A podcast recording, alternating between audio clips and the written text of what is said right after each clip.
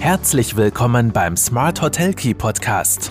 Von den Besten lernen, Akzente setzen und in die Umsetzung kommen. Smart Hotel Key und du hast immer den richtigen Schlüssel in der Hand. Prosit Neujahr. Hallo und herzlich willkommen im Jahr 2022. Alles wird anders, alles wird besser. Hoffentlich oder auch nur vielleicht. Eines bleibt auf jeden Fall gleich. Jede Woche eine neue Folge im Smart Hotel Key, deinem Podcast für erfolgreiches Hotelmanagement. Mein Name ist Marco Riederer und ich freue mich sehr, dass ich auch dieses neue Jahr mit dir gemeinsam starten kann. Und eins ist ja gewiss, zahlreiche Betriebe sind bereits wirtschaftlich schwer angeschlagen, vor allem da in den letzten beiden äh, Jahren viel Eigenkapital verbrannt wurde. Und um auch künftig mithalten zu können, braucht es in vielen Bereichen neue Ideen und Anpassungen. Es gilt also, frühzeitig kommende Themenfelder zu erkennen, um eben möglichst negative Folgen abfangen zu können. Im jetzigen Ausblick auf das Jahr 2022 werden zwölf Trendfelder kurz skizziert, die uns nachhaltig beschäftigen werden. Ich habe diese verschiedenen Trendfelder gemeinsam äh, mit meinem Geschäftspartner Thomas Reisenzahn erarbeitet. Ich werde euch dann auch noch eine viel längere Version zu diesem Ausblick ähm, verlinken in den Shownotes und im Blogartikel und möchte jetzt auf die wichtigsten Punkte ganz kurz eingehen.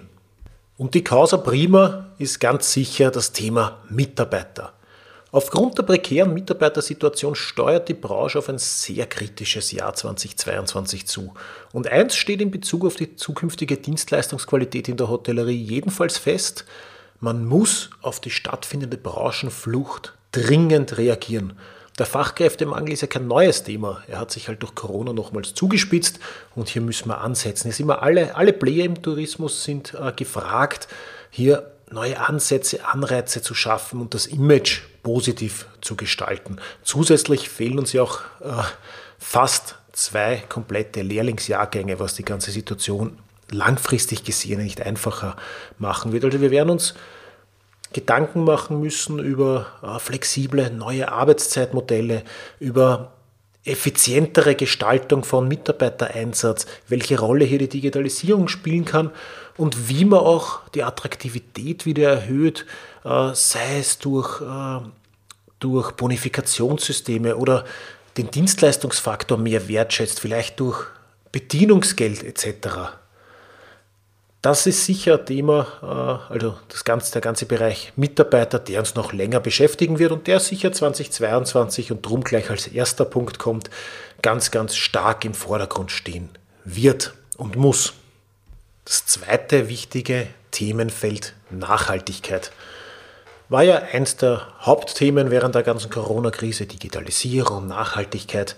Ähm, das Problem ist nur, was jetzt ein bisschen in den Hintergrund gerückt ist, sehr, sehr viele komplexe Probleme, die wir immer so ein bisschen unter Klimakrise, Klimakatastrophe zusammenfassen, stehen ja noch vor uns. Also äh, steigende Temperatur, äh, weiterer Schneemangel, äh, Natur- und Flüchtlingskatastrophen bis hin zu all den Dingen, über die wir immer sprechen und lesen. Also da steht, noch sehr, steht uns noch sehr, sehr viel bevor. Und da müssen wir spätestens jetzt eigentlich beginnen, uns auch mit unseren touristischen Produkten zu bewegen und diese zu verändern. Sonst werden wir das angestrebte positive Ziel der Veränderung äh, niemals verwirklichen.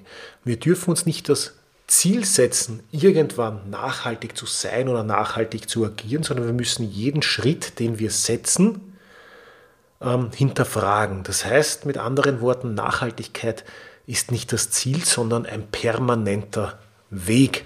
Und das ist, glaube ich, ein, ein Spruch oder ein Satz, der uns das ganze Jahr 2022 auch noch sehr stark beschäftigen wird. Drittens, Urbanisierung. 2050 werden 70 Prozent der Weltbevölkerung in Städten und Ballungsgebieten leben. Und da ist jetzt diese kurzfristige Stadtflucht Richtung Speckgürtel, ähm, kann man da fast vernachlässigen. Äh, das heißt, wenn 70 Prozent der Weltbevölkerung 2050 in Städten und Ballungsgebieten leben, dass logischerweise die Bevölkerung im ländlichen Raum entsprechend zurückgeht. Das heißt aber auch, wir müssen uns Gedanken machen, äh, wie wir in Zukunft nicht nur unsere Gäste, die aus den Städten kommen, ansprechen, sondern wie diese auch zu uns kommen. Weil dort, wo die Ballungszentren sind, dort verändert sich auch das Mobilitätsverhalten. Carsharing nimmt zu, immer weniger Leute haben ein eigenes Auto, junge Leute machen teilweise den Führerschein gar nicht mehr. Also es bedarf hier vor allem in den Destinationen tiefgreifender Mobilitätskonzepte. Urbanisierung, ganz wichtiges Themen- und Trendgebiet. Weiterer Punkt, Best Ager. Diese sogenannte Generation Plus oder Silver Surfer oder wie es alle heißen, wir sagen bei uns intern immer die Best Ager. Das sind die, die, die, die jungen Alten sogenannt, das sogenannten jungen Alten, das sind die Baby, Babyboomer, die jetzt in Pension gehen, für die das Alter unter Anführungszeichen nicht mehr so wichtig ist, zeigt sich auch daran, dass jetzt 70-Jährige heute 20 Jahre, äh, gefühlt 20 Jahre jünger sind als 70-Jährige noch vor ein paar Jahrzehnten. Das heißt, es verändert sich auch die Vorstellung vom Alter. Diese Generation hat Geld, sie geht in Pension, sie will aber aktiv sein. Sie will in kein, äh, in keine, kein, kein Seniorenheim. Sie will in hotelähnliche äh, Produkte, mal ein paar Monate dort, ein paar Monate woanders sein. Pflege und Betreuung sollen zwar vorhanden sein, aber versteckt angeboten werden. Und da muss man sich schon auch Gedanken machen, wie man diese offenen, kreativen Menschen, die zwar an ihre Gesundheit denken müssen, aber sonst das Leben bewusst genießen wollen, ansprechen können, ansprechen wollen und wie man da die entsprechenden Angebote auch platzieren. Also Best Ager Angebote in der Hotellerie werden definitiv ein äh, wichtiges Thema auch werden. Nächster Bereich, alternative Beherbergungsformen. Die Hotellerie ist schon lange nicht mehr alles, aber was in der Corona-Krise ganz stark gewonnen hat, waren servicierte Apartments, waren äh, Chalets, waren Tiny Houses, Almhütten, Glamping-Konzepte etc. Und hier wird sich noch sehr, sehr viel bewegen auch aufgrund, äh, aufgrund der Themen raus in der Natur, unter uns zu sein, weg von diesen großen äh, Hotelkomplexen. Da gibt es einfach eine starke Nachfrage, die auch noch anhaltend sein wird. Das ist auch gleich wichtig äh, in Verbindung zu sehen mit dem nächsten Thema, nämlich die Natur hereinholen. Das Thema Wald und Natur gewinnt weiter an Bedeutung. Vor allem in Zeiten, in denen man Menschenansammlungen ausgewichen ist und der Stadt entfliehen wollte, hat das natürlich einen ganzen Boom erfahren. Und haben wir, haben wir auch in vielen äh, neuen Hotelkonzepten gesehen, wo auf einmal jede Eingangshalle, jedes, äh, jeder Gastronomiebereich begrünt war, große Glasfronten in Zimmer, in Wellnessbereichen, so dass man das Gefühl gehabt hat, dass das Hotel nahtlos in die Natur übergeht. Ähm, diese Blicke nach draußen, die stillen halt einfach die Sehnsucht nach Entschleunigung und nach natürlichen äh, Geräuschen, die man vor allem eben wieder in urbanen Räumen, Räumen schon lange nicht mehr gehört hat. Und dieses Wechselspiel, wo kommen meine Gäste her und wie bediene ich diese, äh, wie bediene ich diese Sehnsüchte, das hat sich eben sehr viel auch in die, in die Architektur und ins Interieur ähm,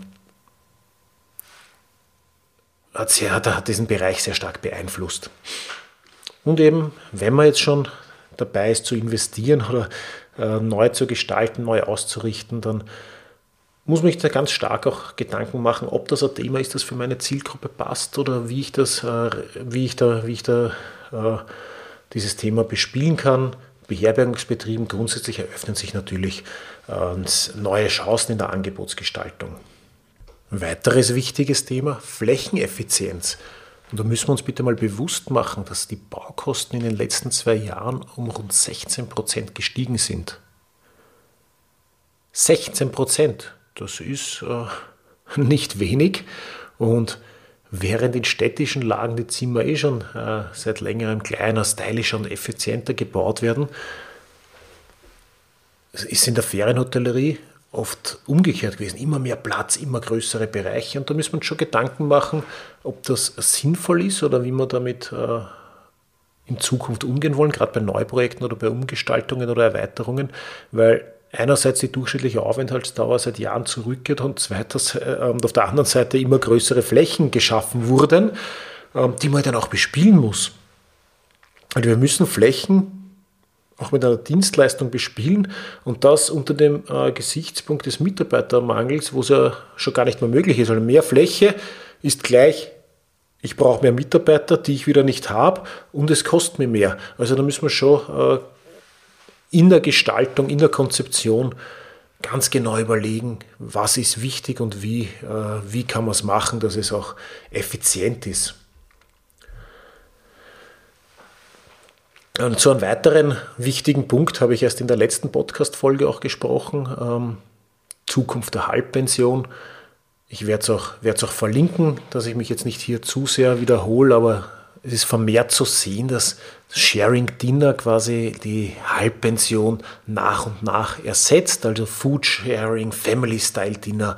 Das sind Themenbereiche, die im gastronomischen Konzept immer mehr zunehmen, was viel damit zu tun hat, dass Gäste ja eine gewisse Flexibilisierung auch äh, im FP-Bereich erwarten und nicht mehr immer nur die klassische, unter Anführungszeichen schon fast langweilige historische Halbpension äh, haben wollen.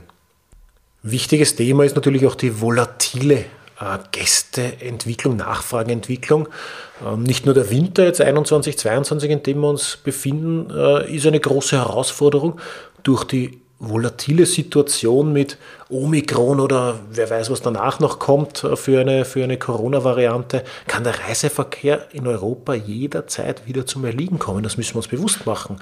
Auch 2022 ist der Kuchen noch lange nicht gegessen. Wir müssen uns darauf gefasst machen, dass es jederzeit wieder aus sein kann. Und der internationale Reiseverkehr verharrt ja ohnehin weiterhin auf sehr niedrigem Niveau.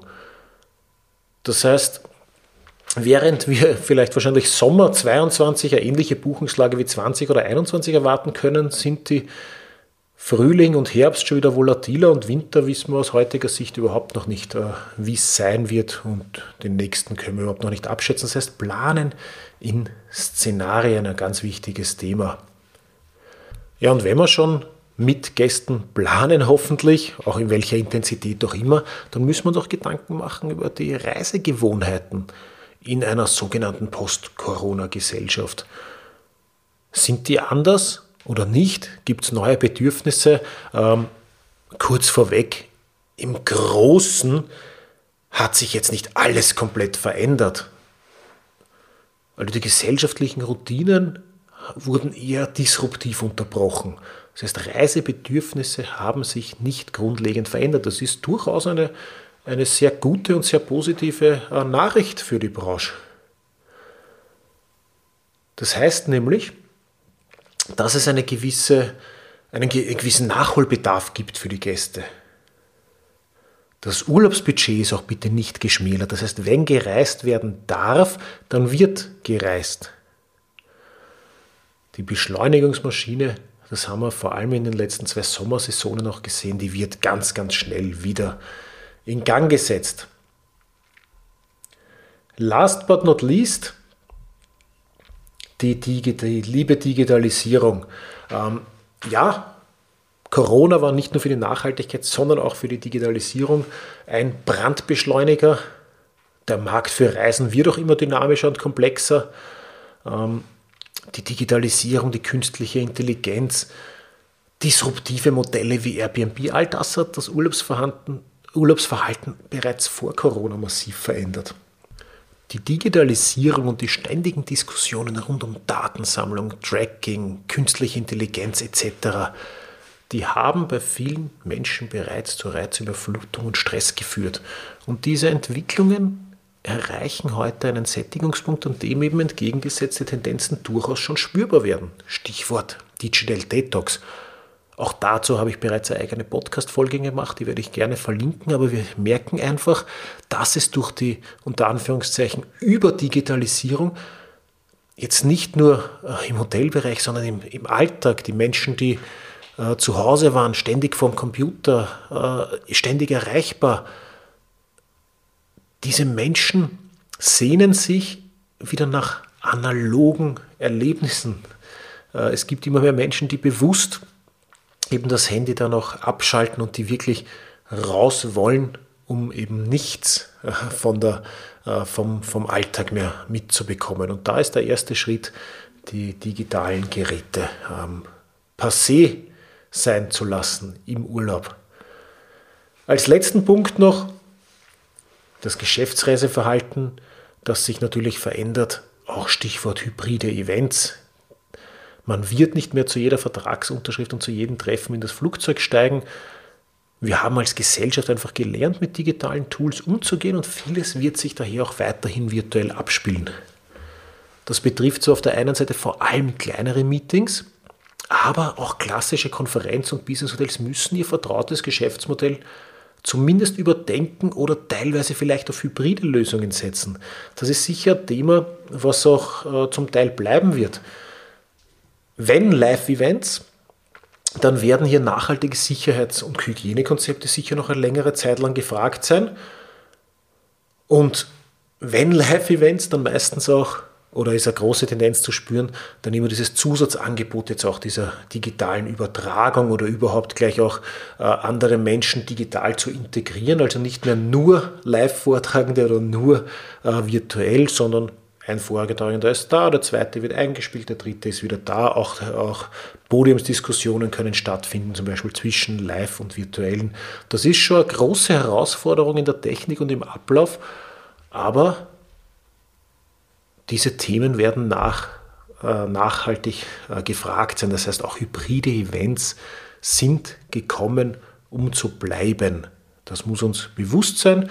Und wenn ich äh, jetzt ein Hotel bin, das auf, auf, auf Events und auf Tagungen spezialisiert war schon, dann muss ich mir schon Gedanken machen, wie ich das vielleicht integrieren kann in, äh, in mein Angebot oder was ich auch an technischer Aufrüstung möglicherweise brauchen würde.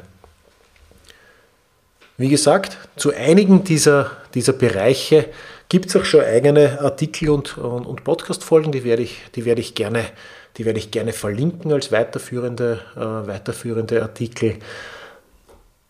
Und eben zu diesen zwölf, äh, zwölf Punkten alle Details dazu, die wir in der äh, Brodinger Gruppe erarbeitet haben. Auch die verlinke ich euch dazu. Der Tourismusausblick 2022. Ich habe jetzt kurz angeschnitten die zwölf Punkte. Zusammengefasst nochmal Mitarbeiter, Nachhaltigkeit, Urbanisierung, Best Ager, alternative Beherbergungsformen, Natur hereinholen, Flächeneffizienz, Sharing Dinner statt Halbpension, Gästeausblick, Reisegewohnheiten der Post-Corona-Gesellschaft, Digitalisierung versus Analogität und das geänderte Geschäftsreiseverhalten und hybride Events. Diese zwölf Bereiche werden uns zumindest 2022 definitiv beschäftigen. Ich bin schon sehr gespannt, welcher dieser Bereiche in welcher Intensität. Wichtig ist es, glaube ich, für uns in der Hotellerie, dass wir uns Gedanken machen, dass wir unsere eigene Angebotsstruktur auch zumindest hinterfragen, weiterentwickeln, auf die Gästebedürfnisse Rücksicht nehmen und positiv mit hochgekrempelten Ärmeln in das Jahr 2022 starten. In diesem Sinne wünsche ich dir heute am 2. Jänner auch nochmal alles, alles Gute. Hoffe, dass wir die größten Schwierigkeiten bald hinter uns lassen dass wir es schaffen, die positiven Gedanken äh, in, den, in den Vordergrund rücken zu lassen. Freue mich auch sehr, wenn du mir deine Eindrücke zu dem ein oder anderen Themenbereich gerne schilderst, mitteilst. Freue mich immer gerne auf Feedback. Und ansonsten, was mich am meisten freut, wenn wir uns heute am 2. Jänner schon wieder hören, dann freue ich mich auf ein tolles gemeinsames Jahr hier im Podcast.